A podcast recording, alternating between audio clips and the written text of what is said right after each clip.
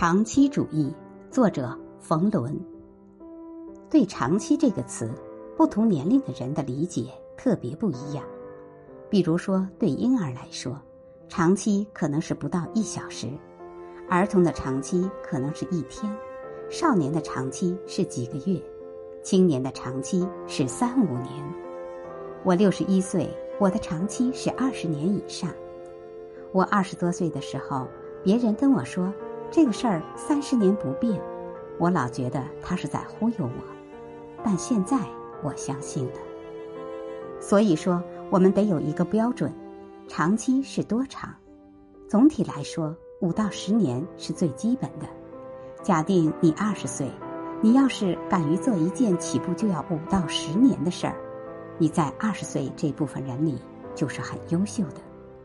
如果你是三四十岁，你要说长期这个概念，至少是十年起，也就是说，对长期这个概念，年龄越大越会把时间拉长。但不管是五年、十年还是二十年，所谓长期主义，一定要坚持。